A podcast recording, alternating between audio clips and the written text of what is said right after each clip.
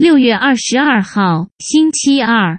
这周虽然才刚开始，但这阵子已经积累的很多事，让你感到疲惫与无言。那就沉默吧，那就安静地继续跟自己宅在一起吧。